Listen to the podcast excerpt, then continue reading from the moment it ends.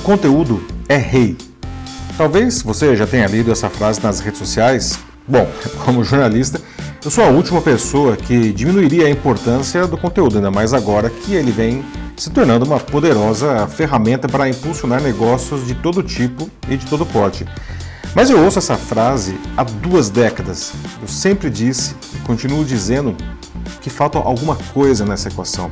E sem essa coisa, nem o melhor conteúdo do mundo vai ajudar negócio algum. Você sabe o que é isso? Eu sou Paulo Silvestre, consultor de mídia, cultura e transformação digital, e essa é mais uma pílula de cultura digital para começarmos bem a semana, disponível em vídeo e em podcast. Então, para ajudar a responder essa pergunta, eu faço outra a você. Você escreve seus textos com palavras ou com equações? Ahá! Aí é que tá. E é isso mesmo, não entendeu errado não, tá? Na quinta passada eu ouvi a seguinte frase: Se o conteúdo é rei, o contexto é Deus. E quem falou isso não foi nenhum jornalista, nem dono de jornal. Foi um diretor de uma das maiores construtoras do país. Um negócio que, bom, a princípio não faria conteúdo, mas agora faz e se dá bem com isso. Ouvi essa frase enquanto eu participava do Wall Festival. Eu fiquei impressionado, aliás, como aparecia lá o tempo todo, em várias palestras, no maior evento de inovação do país, como se destacar com conteúdo, qualquer que seja o negócio. E é isso aí. Em um cenário em que as pessoas consomem todo tipo de conteúdo graças às redes sociais e aos smartphones, promover um negócio com conteúdo, bom conteúdo, virou uma tremenda inovação. Então eu pergunto: você já está fazendo isso com o seu negócio? Mas, de novo, se o conteúdo é rei, o contexto é Deus. Isso tem que virar um mantra para qualquer gestor.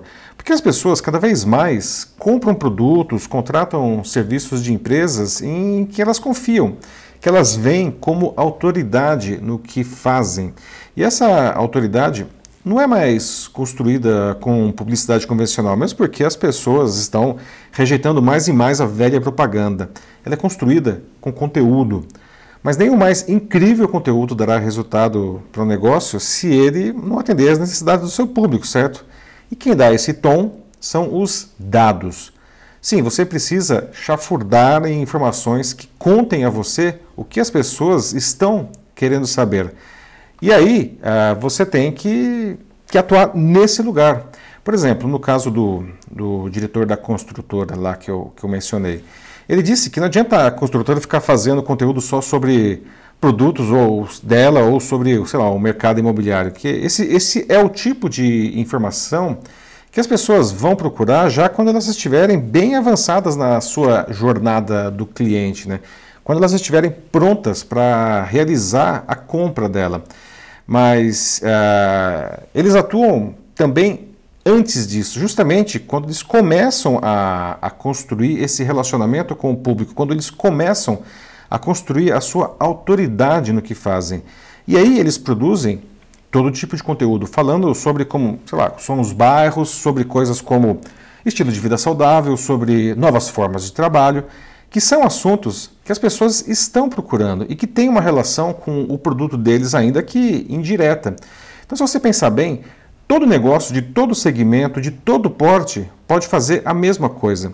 Vou pegar um caso bem diferente, então, por exemplo, um médico que atende em seu consultório.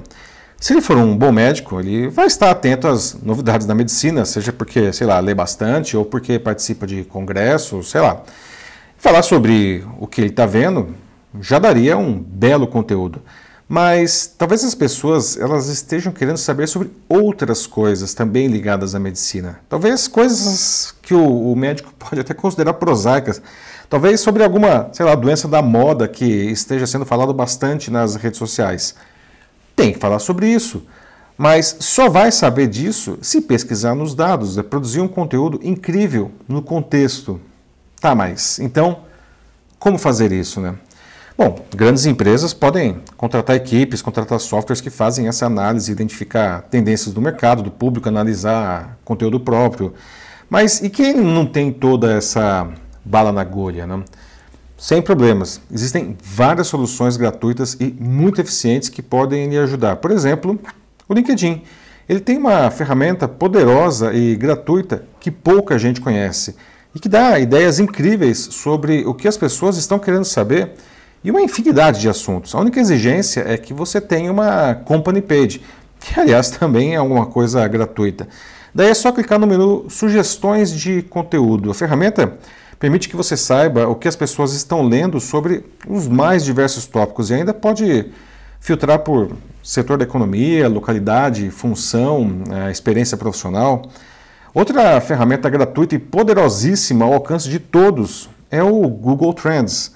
Uh, usando a base de buscas virtualmente infinita do Google, você consegue saber sobre o que as pessoas estão interessadas nas mais diversas categorias, analisar a evolução da busca sobre qualquer assunto, comparar com outros, ver em que lugar do mundo ou da sua região isso acontece, em que período, que tipo de conteúdo.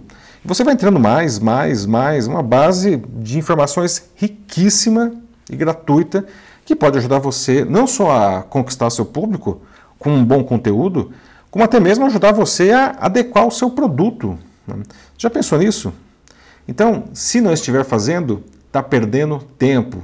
Não é caça-clique não, tá, gente? Nada de foto de gatinho, promessa de sucesso, historinha melada para pegar a gente carente, frase de autoajuda, nada disso, tá? É entregar um conteúdo incrível e que atenda às demandas do público.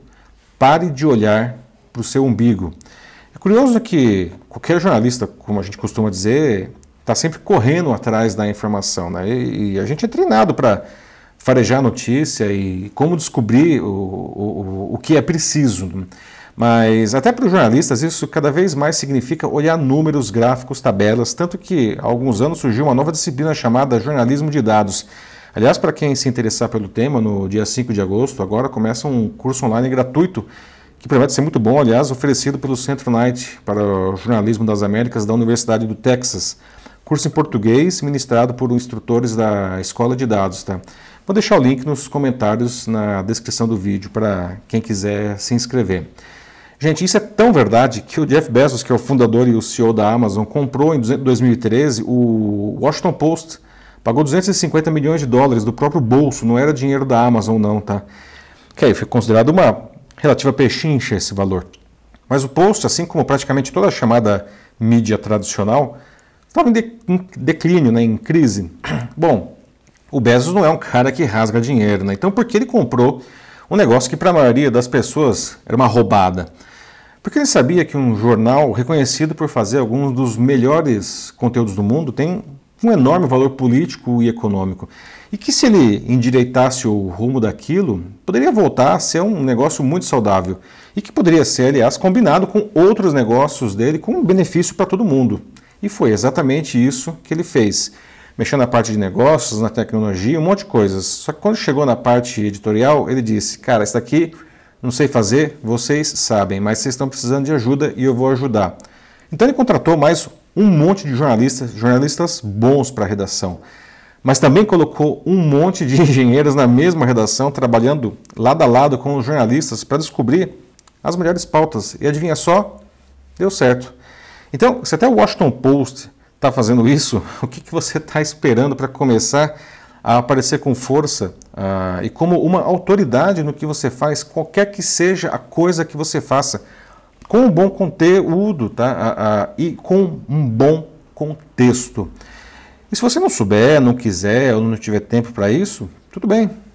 Peça ajuda a alguém que saiba como fazer isso. A única coisa que você não pode fazer é não fazer nada.